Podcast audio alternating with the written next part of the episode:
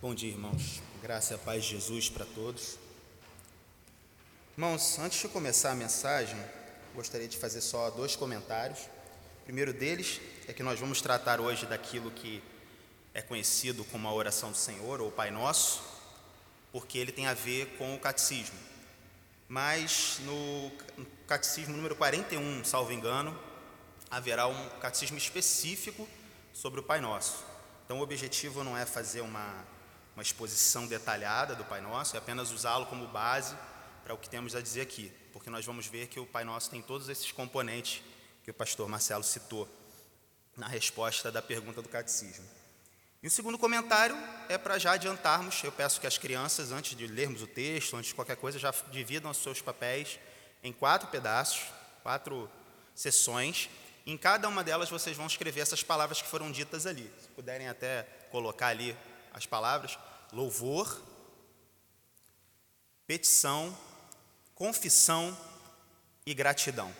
Tá? Louvor, petição, confissão e gratidão. Em cima de cada uma dessas quatro partes, para já adiantarmos o processo e ser mais fácil fazermos a, a exposição de hoje. Então, dito isso, irmãos, vamos ao texto da palavra de Deus se encontra em Lucas, no capítulo 11. Nós vamos ler os versos 1, 2, 3 e 4. Lucas, capítulo 11. Se você encontrou o texto, peço que fique de pé, em reverência à palavra de Deus. Diz assim a palavra do Senhor em Lucas capítulo 11. Certo dia, Jesus estava orando em determinado lugar. Tendo terminado, um de seus discípulos lhe disse: Senhor, ensina-nos a orar, como João ensinou aos seus discípulos, ou os discípulos dele. Ele lhes disse: Quando vocês orarem, digam: Pai, santificado seja o teu nome, venha o teu reino. Dá-nos cada dia o nosso pão cotidiano. Perdoa, perdoa-nos os nossos pecados, pois também perdoamos a todos aos que nos devem e não nos deixe cair em tentação. Amém. Oremos, irmãos. Ó Deus e Pai Todo-Poderoso, aqui está o teu povo. Senhor, nós necessitamos tanto do Senhor nessa manhã. Nós precisamos tanto, Senhor, que o Senhor fale ao nosso coração. Nós precisamos tanto que o Senhor prepare o nosso coração para receber a tua palavra, Senhor. Para que algo sobrenatural aconteça em nossas vidas. Senhor, se o Senhor não agir aqui, minha presença dos irmãos é inútil, Senhor. Portanto, derrama o teu espírito sobre nós nessa manhã, como tens feito desde o início desse culto. E que eu não seja um empecilho, Senhor, para o teu agir aqui. No nome de Jesus. Amém. Você pode se sentar, meu irmão. Irmãos, imaginem a seguinte situação. O sujeito nasceu no interior do país. Ele nunca foi ao litoral. Ele nunca viu uma praia em sua vida. Mas ele conhece pessoas que já foram à praia, conhece pessoas que já visitaram o litoral, ele conhece vídeos sobre o tema, ele já leu sobre praias, ele vê encartes de praias do mundo inteiro, ele vê a areia, ele vê a água, ele vê o sol ele conversa com pessoas, mas ele nunca foi ao litoral, ele nunca foi à praia. Então, num certo sentido, pode-se dizer que essa pessoa, que nunca foi ao litoral, conhece a praia, porque ele conhece os elementos que compõem uma praia. Né? Ele sabe de, que a praia tem areia, porque ele já ouviu falar. Ele pode até conhecer os elementos separadamente. Ele conhece uma areia, ele sabe que é areia, porque na terra dele lá tem areia ele sabe o que é um vento, ele sabe o que é o sol quente, ele sabe o que é água. Se bobear, ele sabe até o que é uma água salgada. Então, no certo sentido, ele conhece a praia porque ele ouve testemunhos, ele vê vídeos. E num outro sentido, ele não conhece nada da praia, ele não conhece absolutamente nada, porque ele nunca sentiu tudo isso ao mesmo tempo, numa mesma sensação, a areia, a praia, a brisa, a marisia, no caso do Rio de Janeiro, medo de arrastão. Ele nunca sentiu isso tudo junto. Então, no certo sentido, ele conhece o que é praia, e no outro, ele não faz a menor ideia. Então, nós podemos dizer que conhecer um assunto, você pode dizer isso em dois sentidos: um sentido teórico, formal, textual, e no sentido prático. Uma coisa é você conhecer um conceito, outra coisa é você conhecer o objeto que aquele conceito descreve. Não é? A mesma coisa acontece com a oração. É possível conhecermos o que é oração. Você, se tiver uma memória razoável, não precisa ser tão boa, e com o auxílio dessas músicas excelentes que o pastor Marcelo tem feito para nós, você vai conseguir decorar, que é louvor, petição, confissão de pecado, ações de graças. Então você saberá o que é oração, você saberá descrever para qualquer pessoa que ele perguntar o que é oração. Oração é derramar nossos corações e etc. Mas você, se não colocar seus pés na areia, não mergulhar, não sentir o sol, a brisa, o vento, do que é oração, se você não orar, você jamais conhecerá o que é oração. Porque uma coisa é conhecer uma teoria, outra coisa é conhecer o objeto, a coisa em si de que estamos tratando aqui. Eu não estou dizendo com isso, irmãos, não confundam as minhas palavras, que a teoria não seja importante. A teoria sobre a oração, sabermos textualmente o que é oração não seja importante. Não é que é importante, é fundamental. Por não saberem o que é oração, pessoas fazem coisas terríveis achando que estão orando. Uma vez eu fui numa igreja e o pastor disse essas palavras: Vamos orar, vamos colocar Deus na parede. Vai pensando, vai vendo. Ele acha que se você colocar Deus na parede, você está orando. Ou pessoas que repetem palavras mágicas, que acham que as palavras, as determinações têm um poder intrínseco nelas. Elas estão fazendo feitiços, macumba, e acham que estão orando, mas não estão orando. Então a teoria é fundamental, ela não é só importante, ela é tudo. Então não confundam as minhas palavras.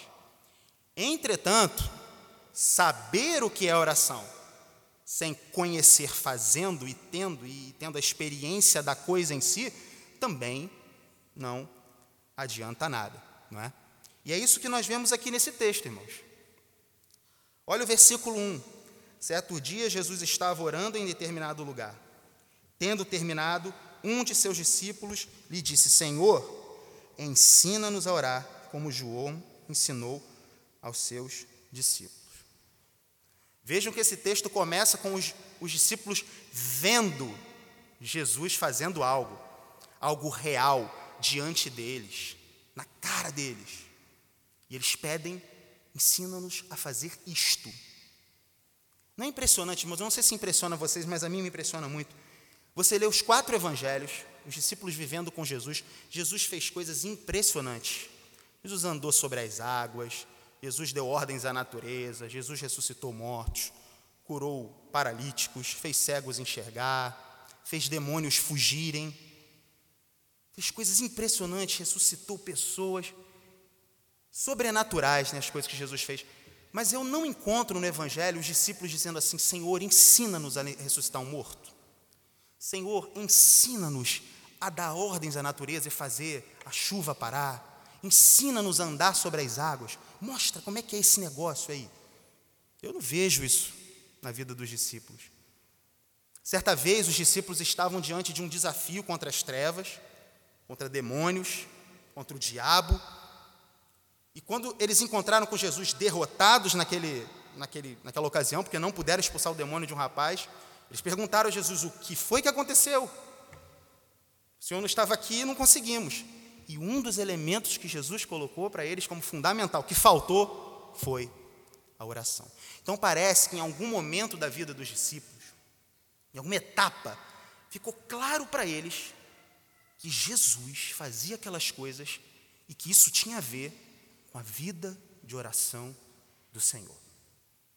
Em algum momento esse clique deu na cabeça dos discípulos. E aí eles veem Jesus orando mais uma vez e dizem: Senhor,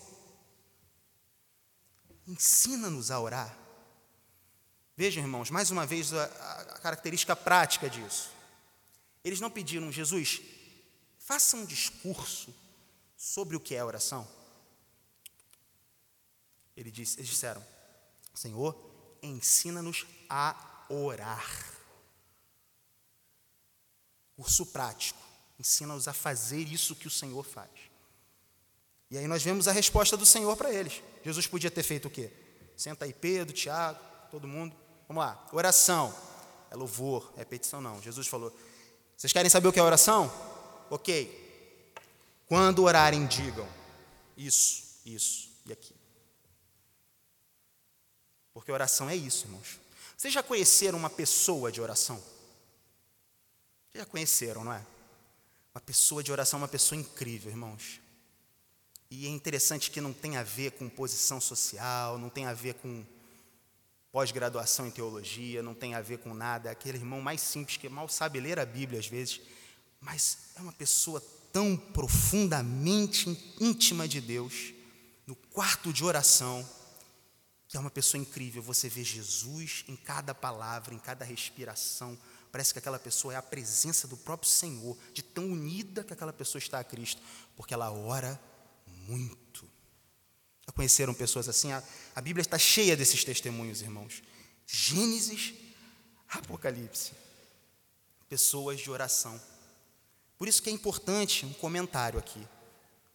Que nós, irmãos, queiramos mais a amizade, a intimidade, não com as pessoas que confiam na sua própria carne, na força do seu braço, na força da sua personalidade, que tenham status nas redes sociais, que sejam pessoas assim descoladas, não que nós saibamos escolher as nossas amizades com aquelas pessoas que nós olhamos e vemos são pessoas de oração. São as melhores amizades que nós podemos ter, irmãos, porque é uma coisa que se transmite. Ande com uma pessoa de oração. Passe tempo com ela. E você vai ver, irmão, o que vai acontecer na sua vida que o desejo de orar vai, vai se transferindo de uma pessoa para outra. E acontece o que aconteceu aqui. Você olha e fala, me ensine a fazer isso. E aí Jesus começa a ensiná-los com esses itens todos que nós estamos vendo aí. E vamos ao primeiro, o louvor. Crianças, a gente vai chegar em vocês. Louvor. Versículo 2, irmãos. Ele lhes disse: Quando orarem, digam: Pai, santificado seja o teu nome venha o teu reino. O que é o louvor, irmãos? O louvor é aquilo na oração que coloca Deus no seu devido lugar. E talvez seja a coisa mais fundamental da oração, o louvor. E é por isso que está no início do que Jesus ensinou, é por isso que é o primeiro item, não é à toa. E é por quê? Porque, irmãos, quando nós vamos orar, nós precisamos saber com quem estamos falando. Você precisa saber quem é a pessoa que está do outro lado te ouvindo. Porque isso faz toda a diferença, irmão. Pensa bem nos outros itens: petição, confissão de pecados e ações de graça. Como é que você vai pedir algo impossível a um Deus que você não sabe se é tão poderoso assim? Você não conhece bem o poder de Deus, então como é que você vai falar com um Deus que você não conhece o poder? autoridade. Como é que você vai falar de algo impossível para ele? Isso é difícil demais para o Deus que você tem em mente. Ou como é que você vai confessar os seus pecados a um Deus que você não considera tão santo assim? Você não conhece a santidade do Senhor. Como é que você vai agradecer a um Deus que você não sabe se é tão soberano assim sobre cada detalhe da vida ao ponto de você dizer: ah, tudo bem, o pão de cada dia realmente veio dele porque ele controla todas as coisas, eu não bati o carro porque ele me protegeu, então eu tenho que agradecer. O dinheiro que cai todo mês lá na, na conta corrente, no contra-cheque, é porque ele me permitiu cada detalhe do meu dia, da minha vida, do meu trabalho, não foi o meu talento que conseguiu. Como é que você vai fazer todas as outras coisas da oração sem adorá-lo, nem adorar a Deus pelo que ele é? Então é por isso, irmãos, que é fundamental conhecermos a Escritura e orarmos com a Bíblia, irmãos. A Bíblia. A palavra de Deus não é importante para a oração, ela é o fundamento da oração. Portanto, coma, leia, releia, mastigue as páginas desse texto e vá orar com base nele, porque aqui Deus se apresenta a nós. É aqui que Deus se revela a nós. Vamos pensar num exemplo. Isaías no capítulo 6. Isaías tem uma visão de Deus, chamando para ser o seu profeta. E quando Isaías entra lá no capítulo 6, na presença de Deus, o texto diz: No ano que morreu o rei Uzias, eu vi o Senhor assentado sobre um alto sublime trono, e tinha os seus pés sobre a terra, suas vestes enchiam o templo, e tinham serafins voando para lá e para cá, cobriam os olhos com duas asas, com as outras duas cobriam o rosto, e com mais duas voavam. E eu fiquei atônito vendo aquilo, e desesperado, e disse: Ai de mim, que sou um homem de lábios impuros e habito no meio de um povo de impuros lábios. Imagina que você lê esse texto no seu devocional. Aí como é que você vai entrar em oração? Se os serafins, seres santos, sem pecado, cobriam os olhos para não olhar para Deus, cobriam o corpo para honrar a Deus, e só diziam santo, santo sem olhar para Ele. Aí você é colocado por Deus pela palavra dele junto com Isaías naquele lugar vendo a sua inadequação para estar na presença de Deus. Aí como é que você vai orar?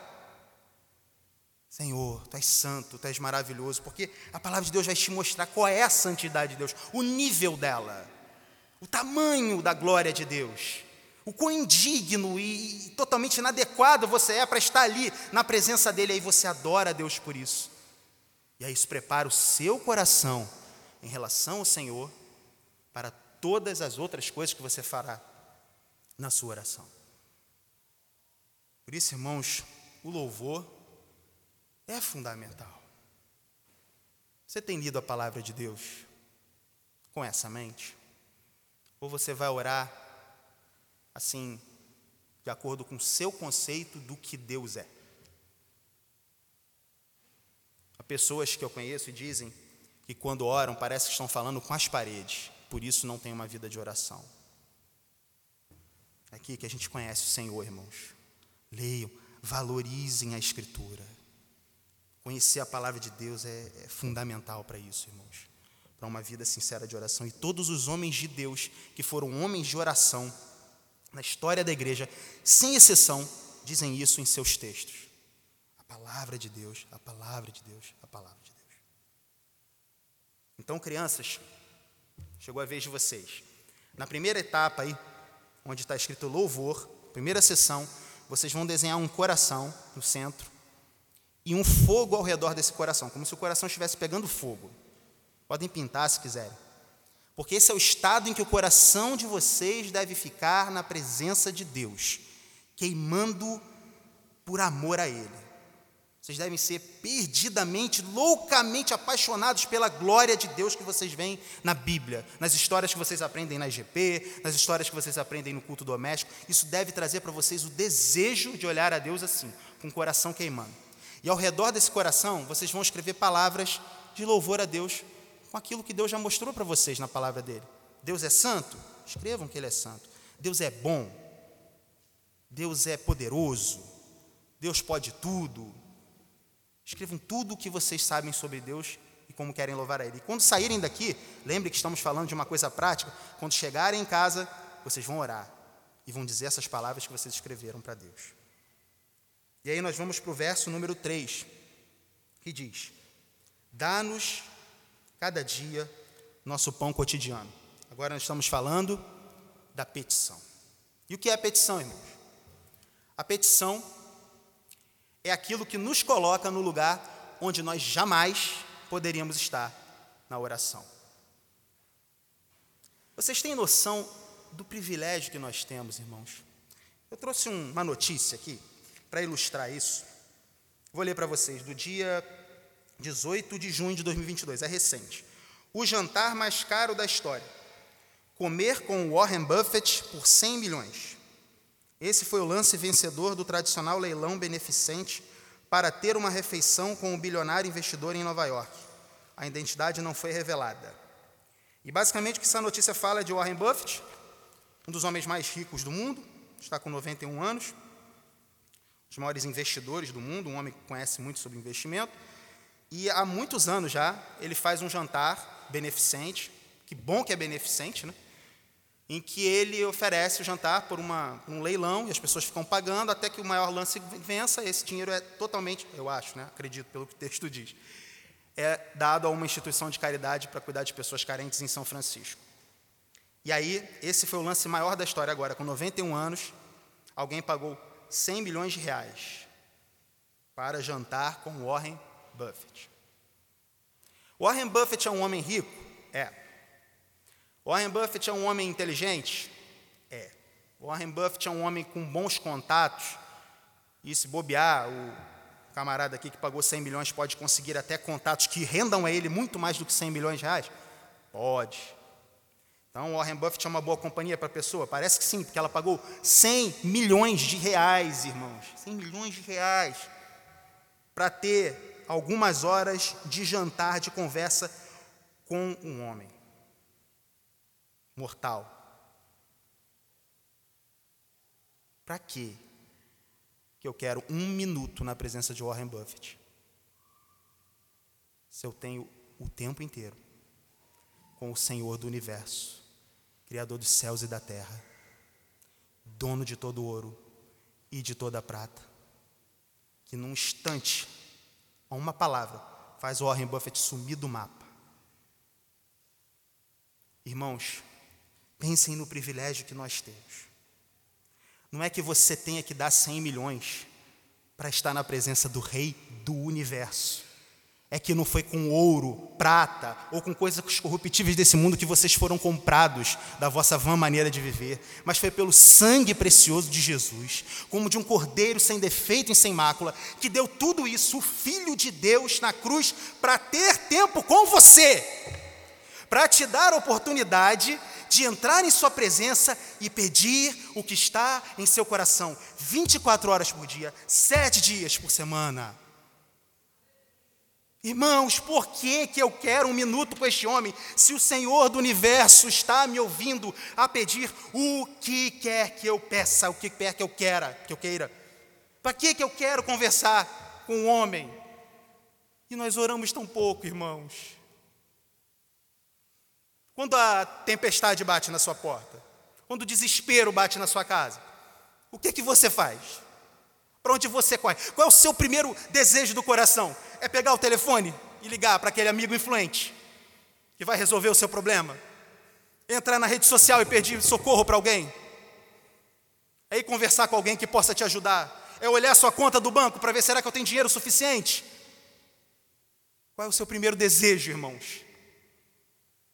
tem que se entrar no quarto secreto e falar com o Senhor dos céus e da terra. Ele vai ouvir você, pedir o que você quiser. Qual é o limite que a palavra de Deus nos dá a pedir alguma coisa ao Senhor, irmãos? Eu só conheço dois, está lá em Tiago.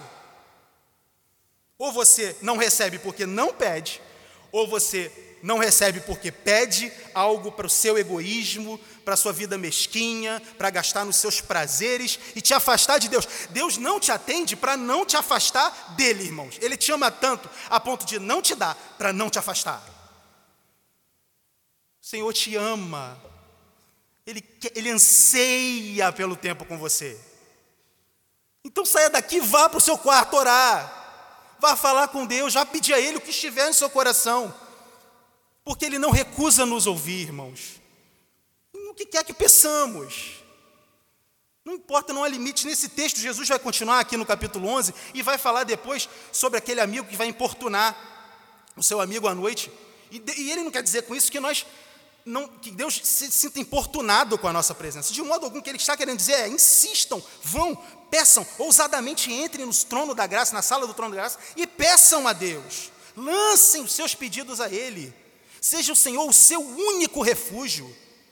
Faça como George Miller, que fez um propósito com Deus no início do seu ministério: eu nunca vou pedir um centavo a ninguém para fazer nada que eu quiser fazer, porque Deus me mandou fazer. Eu vou pedir só a Deus. E ele foi um homem que está lá. Você vai lá na Inglaterra e você vê o prédio que aquele homem, sem um recurso sequer, extremamente pobre, conseguiu levantar um castelo para a glória de Deus, para abrigar crianças lá na Inglaterra porque Deus mandou ele fazer, ele nunca pediu um centavo, nem salário da igreja, falou: Eu não vou pedir nada, eu só vou pedir ao Senhor quando eu tiver necessidade. Faça como George Miller, peça só a Deus, vá a Deus, seja Ele a sua confiança, seja Ele a sua fortaleza. Meu irmão, se passar um pouquinho do tempo, vocês me perdoem, mas eu preciso contar um testemunho a vocês sobre isso, para a glória de Deus. Há uns anos atrás, o Guilherme, meu filho, ele estava brincando na nossa outra igreja, criança correndo para lá e para cá, sabe como é que é, né? Aí tem um amiguinho dele que empurrou ele por trás, ele caiu de boca no chão, e no momento não aconteceu nada, tudo normal, só uma feridinha na, no, no, dente, aqui em cima da, da gengiva. Mas o tempo foi passando e aquele dente do Guilherme foi subindo. Quando a gente chegou aqui na igreja, ele ainda tinha o dentinho assim, para cima, o dente totalmente torto. Parecia até que ele não tinha aquele dente, tanto que o dente dele subia, subia, subia, subia. Até que chegou um momento que a dentista dele falou: olha, é, se ele não descer aqui, nós vamos ter que fazer uma cirurgia para tirar esse dente. E como é uma criança, é, das duas, uma, a gente faz uma cirurgia num centro cirúrgico, porque a criança vai se mexer e é complicado, e nenhum cirurgião, a própria dentista não se propunha a fazer, ela ia chamar uma outra pessoa, um outro profissional. E aí você, a gente tem que ver como é que vai fazer, ou então alguém segura ele aqui, a gente dá uma anestesia local só, enfim. E ela falou: o problema da, da anestesia em centro cirúrgico é que é uma criança, né? Então, o limite entre o gás que deixa lá a criança desacordada. O limite entre o, bom e o mortal é muito pequeno, porque é uma criança, não um corpo adulto. Né? Pronto, trouxe desespero ao meu coração, é, preocupação, e eu fui orar ao Senhor. Falei, Jesus, dá um jeito nisso, Senhor, tira esse dente do meu filho, porque eu não quero que ele passe por isso. E orei, eu e o Natália oramos sobre esse assunto durante um tempo, até que uma profissional decidiu fazer. Nós continuamos orando.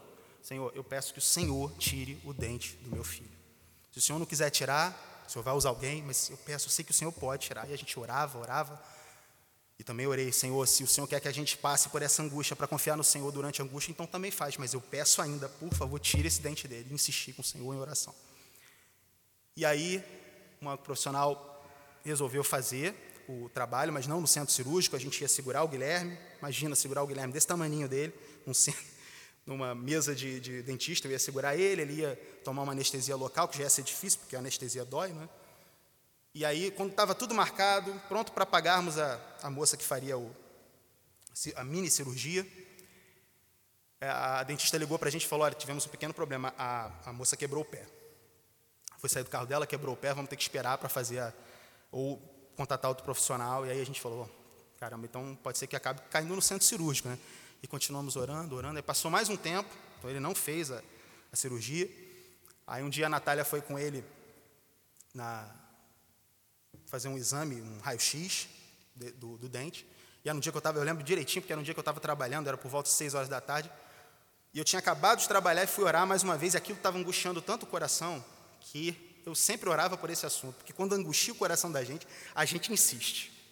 Porque está angustiando, está doendo. Então, Senhor, meu filho, ia pedindo ao Senhor. E por volta de seis horas da tarde, eu estava lá orando após o trabalho, e a Natália me ligou, falou, olha, eu estou aqui, e o raio-x mostrou que realmente o dente não está descendo. E aí, coincidentemente, a dentista estava do lado dela, indo pegar, a dentista do Guilherme, indo pegar o exame de outra pessoa. Falou, é, realmente, acho que a gente vai ter que fazer a cirurgia. E aí a Natália me ligou, depois que eu tinha acabado de orar, levantei, peguei o telefone, ela falou comigo, eu falei assim, amor, vamos confiar no Senhor. A gente está pedindo, não está? Não tem mais o que a gente possa fazer a não ser orar. E oramos. Eu desliguei o telefone e fui orar outra vez, Senhor, eu sei que o Senhor pode tirar o dente do meu filho. E aí, com dez minutos depois, a Natália me liga e diz assim, olha, eu não faço ideia de como isso aconteceu, mas o Guilherme estava aqui, ela estava numa loja lá da freguesia comprando um negócio, e ela não faz ideia de como aconteceu, nem o Guilherme, nem ninguém sabe dizer, o Guilherme caiu de boca no chão uma bocada no chão, boca sangrando, o pessoal da loja, meu Deus do céu, o que aconteceu? E um desespero, está tudo bem com ele, não bateu a cabeça, só o dente, tudo certo. A Natália falou, olha, bateu de novo aqui. Eu falei, pronto, vamos ter que fazer outro raio-x, né, para saber agora sobre o que eu vou orar, porque pode ser muito pior. E aí, eu combinei de encontrar com eles na rua logo em seguida, saí da minha casa, fui lá, encontrei com ele. Quando eu cheguei lá, a Natália falou assim, amor, uma coisa interessante aconteceu. Olha o dente dele. Irmãos, não era nem um centímetro para cá, nem um centímetro para lá, não era grande. A feridinha onde ele bateu era exatamente em cima do dente que ele tinha subindo e que a gente precisaria tirar por cirurgia. E o dente desceu naturalmente e saiu.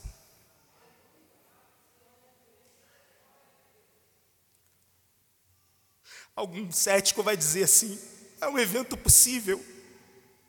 Eu quero saber lá o que o Sérgio tem a dizer. Como é que pode, irmãos, uma coincidência tão grande dessa?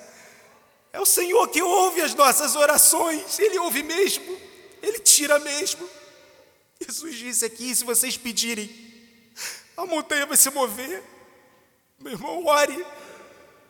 Ore, seu filho está lá nas drogas, dentro de um morro, preso pelo diabo. Ore, o Senhor pode ir lá e resgatá-lo.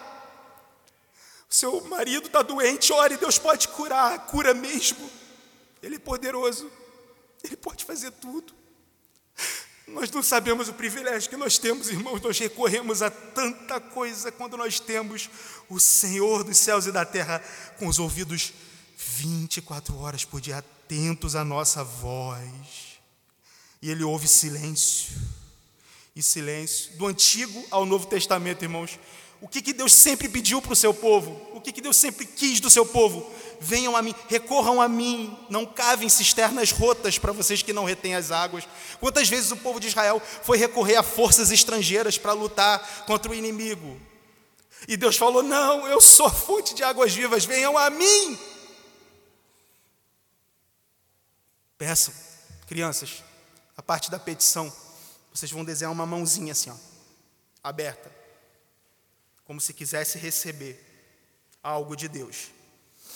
E vocês vão escrever ao redor aí tudo que preocupa o coração de vocês. Papai perdeu o emprego? Está faltando alguma coisa em casa? Escrevam. Está faltando arroz, feijão, está faltando isso, isso e aquilo. Está ansioso por alguma coisa? Alguém, a família está doente, ou o pai, ou a mãe, o irmão, um amigo. Peça a Deus, coloquem aí palavras que representem aquilo que está incomodando o coração de vocês. E vocês vão sair daqui e vão para casa.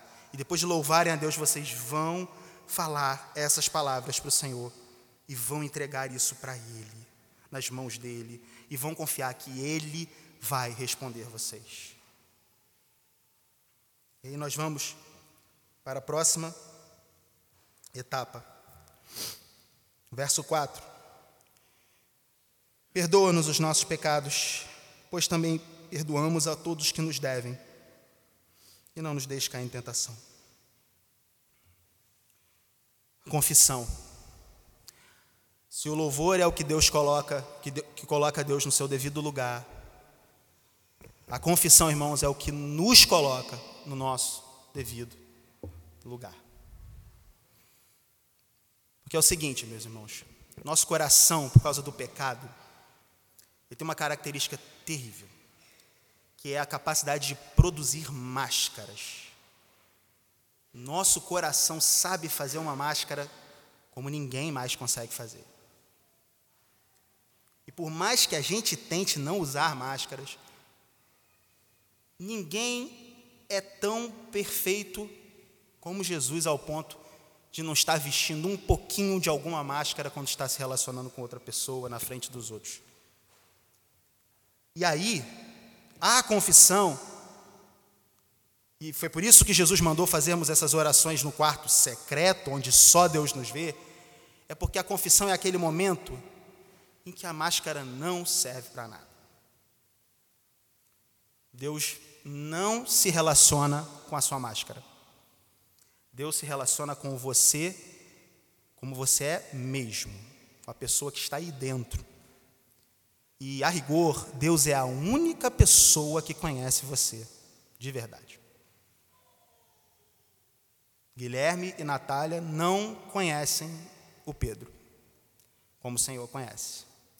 E lá no quarto secreto, onde nós somos obrigados a tirar a máscara, não sei, irmãos, se vocês sentem isso que eu sinto, mas eu quero trazer um testemunho, dividir isso com vocês. Às vezes, a sensação, quando a gente vai para o quarto de oração e fecha a porta, é como se a gente saísse de um quarto escuro, onde a gente não via nada, onde a gente parece bonito, nosso coração é lindo, nós somos crentes maravilhosos coisas, nós, nós somos aqueles crentes que todo mundo quer ter perto, né? somos tão inteligentes, tão capazes.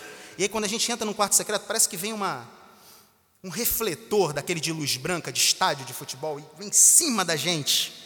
E aí o nosso coração começa a aparecer. Deus começa a trazer à tona, o Espírito Santo vai lá dentro e traz para a superfície as nossas motivações mais mesquinhas nas coisas que antes a gente achava que eram boas que fazíamos. E aí nós vamos ver diante do Senhor, o Espírito mostra: não, olha o seu coração para isso aqui. Até para aquilo que você está fazendo assim, bonitinho. Mas o Senhor diz: olha a motivação do seu coração. Porque não tem máscara diante de Deus, irmãos. Deus não se relaciona com a sua, com seu perfil da rede social. Ele não, ele não vê seus stories. Ele não está nem aí para isso, porque ele se relaciona com pessoas de verdade, com almas. Deus sonda o seu coração.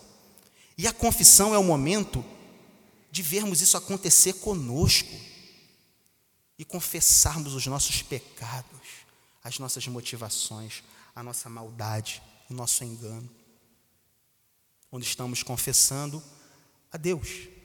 E aí pode parecer algo ruim, não é? Algo incômodo, algo difícil, algo doloroso. Mas, meus irmãos, isso é a coisa mais maravilhosa do mundo. Porque lá na confissão, você deixa diante do Senhor o peso, peso do pecado, peso da motivação ruim, do orgulho. Você deixa aos pés dele e sai mais leve. Porque você está ali, você lembra quando você está confessando ao Senhor, quando você louvou a Deus por tudo que Ele fez, quando você sabe o que Ele é, quando você conhece a Sua palavra, você lembra que não é por seus méritos que você está ali, que Deus não está olhando para você com vontade de te destruir, de matar, porque Ele já fez isso olhando para o seu filho na cruz. Ele matou o seu filho na cruz, ele moeu o seu filho na cruz e pegou a justiça de Cristo aquela justiça perfeita, aquele homem sem defeito, sem mácula, e colocou em cima de você. Então, quando você vai confessar a Ele isso, é esse Cristo que entra com você diante dele, e Ele só tem a te perdoar, porque foi comprado na cruz. Então, você confessa a Ele com base nisso, e se alegra, é motivo de gratidão confessar a Deus os seus pecados. Dói, mas tira tudo que é ruim de dentro de nós confissão é tão fundamental, meus irmãos. Perdoa as nossas dívidas, assim como nós perdoamos aos nossos devedores. Na confissão, nós ficamos no nosso devido lugar e a gente sai dali sem poder cobrar nada de ninguém. Lá no quarto secreto, na confissão, você perdoa o mundo inteiro. Você sai de lá dando perdão para todo mundo, para o seu pior inimigo, não interessa, porque você confessou a Deus, você não tem mais elementos para julgar, nem para condenar quem quer que seja. Esse é o poder da confissão. Então, confesse a Deus os seus pecados. E aí, irmãos, o texto acabou. Antes disso, eu vou pedir para as crianças fazerem a parte da confissão que eu já ia esquecendo. Crianças, na parte da confissão, vocês vão desenhar uma máscara, tipo aquelas máscaras de teatro, uma máscarazinha com um sorriso ou com uma carinha triste, uma máscara, e vocês vão fazer um X em cima assim, ó, cruzando a máscara, quebrando a máscara. E ao redor dessa máscara vocês vão escrever aquilo que o Senhor mostra para vocês, que o Espírito Santo mostra com o pecado de vocês, maldade de vocês, a desobediência aos pais, a vontade de ser melhor que os outros, tudo aquilo que o Senhor trouxer ao seu coração, anote aí. E quando sair daqui, vocês vão orar sobre esse assunto e vão colocar cada uma dessas palavras diante do Senhor e pedir perdão a Ele por seus pecados. Como eu disse, o texto acabou. Não tem versículo 5 com gratidão. Se vocês procurarem aí, na oração do Pai Nosso, vocês veem em algum lugar Jesus dizendo assim: Pai, eu te dou graças, ele ensinando a dizer isso, nós não vemos aqui. Eu não consigo achar nesse texto, na outra versão maior do Pai Nosso também não encontro. E aí fica a pergunta: será que o catecismo está errado? E colocou lá gratidão, ações de graças. Irmãos, não é que não esteja aqui em nenhum lugar do texto. A gratidão está em cada letra dessa oração. Porque a gratidão, antes de ser uma ação de graças, ela é uma postura do seu coração. Quando você louva a Deus, e você sabe que você não poderia estar ali, se os anjos santos taparam o rosto para não vê-lo, se você é inadequado para estar na presença dele, e você está ali podendo dizer, contemplar e dizer: Senhor é santo, o Senhor é maravilhoso, sem poder estar, aquele senso de inadequação sua te traz gratidão, Senhor, eu não mereço isso. Então o louvor é cheio de gratidão, uma atitude do seu coração. Quando você pede a Deus e recebe aquilo que você pediu e vê, Deus realmente atende as minhas orações, você agradece a Deus. Ou quando Deus rejeita o seu pedido, Ele olha para o seu pedido e não te atende como você esperava, mas depois, um tempo depois, você olha para trás e diz: Deus, muito obrigado, porque o Senhor não me deu o que o meu coração pedia. Vocês nunca tiveram essa experiência de olhar para trás e dizer assim: Meu Deus, muito obrigado, porque o Senhor me disse não. Muito obrigado. Então você agradece. Ele respondendo que sim, ou ele respondendo que não. E quando você confessa e lembra que você é justo aos olhos de Deus, por causa do que Cristo fez por você, o seu coração se enche de gratidão. Olha o que ele fez por mim. Você está confessando, você quando confessa os seus pecados, você não está confessando os pecados para não ir mais para o inferno. Você confessa os pecados sabendo que você foi perdoado, sabendo que você já chegou na sala do trono e o Senhor já estava lá, Senhor, com os braços abertos para te perdoar, porque o perdão é dado infinitamente pela justiça de Cristo sobre a sua vida. Então você agradece a Deus. Então a gratidão está em toda a oração. Agora, a gratidão não é só um, uma postura do coração. É claro, irmãos, que nós devemos agradecer a Deus por coisas específicas. Devemos dizer: Eu te dou graças, Pai, por isso, por isso e por aquilo, pelo pão de cada dia, por ter me livrado e por todas as outras coisas. Jesus dava graças a Deus assim: Pai, graças eu te dou porque escondestes essas coisas dos sábios entendidos e as revelaste aos pequeninos, porque foi do teu agrado. Os salmos estão cheios de gratidão, a Bíblia está cheia de gratidão. É claro que você deve render graças a Deus, levando tudo isso em conta. O seu coração deve ser grato. Então, crianças, façam um, rostinho agora na parte 4 da gratidão, façam um rosto sorridente, atitude de gratidão. E ao redor desse rosto, vocês vão escrever palavras de gratidão Senhor. Agradeçam a Deus por tudo, pelo desempenho na escola, ou no Cici, se forem crianças aqui do Cici, pelo emprego que o papai ganhou, pelo presente de aniversário que você recebeu, pela saúde que Deus te deu, por um não que Deus tenha dado a você de alguma coisa. Agradeça ao Senhor por tudo que vier ao seu coração como motivo de alegria. Renda a Deus, devolva a Ele, oferte a Ele o seu coração grato. Irmãos, louvor, petição, confissão e gratidão. Vocês precisam entrar na praia, irmãos. Se vocês ouvirem essas palavras aqui e não saírem daqui para orar, vocês não vão entrar na praia, não vão sentir a brisa do Espírito Santo, não vão sentir o calor da presença do Senhor, a segurança dos seus pés pisando no aquele lugar onde o Senhor está, perto de você. Vocês só vão conhecer de ouvir falar. Portanto, não deixem que o adversário tire a palavra do coração de vocês. Ao saírem daqui, orem. A oração é algo real, verdadeiro, a ser conhecido como coisa e não como conceito. Vamos orar, irmãos. Senhor, nós estamos em tua presença. Ah, Jesus, não deixe o inimigo tirar essa palavra do nosso coração mas que ela produza em nós, Senhor, uma raiz de vida. Que ela produza em nós, Senhor, fruto que o Pai espera de nós. Pela oração, Senhor, que temos intimidade contigo. Senhor, dá-nos amor pela Sua palavra e que jamais entremos, Senhor, no quarto secreto sem estarmos agarrados com a Escritura, com a tua palavra conosco, a tua voz falando conosco, Senhor, nesse texto sagrado. Faz do teu povo um povo de oração, Senhor. Ah, Senhor, revela ao nosso coração, isso é obra do teu Espírito. Nós pedimos que faça isso em cada um de nós, para que possamos depender de Ti, no nome de Jesus.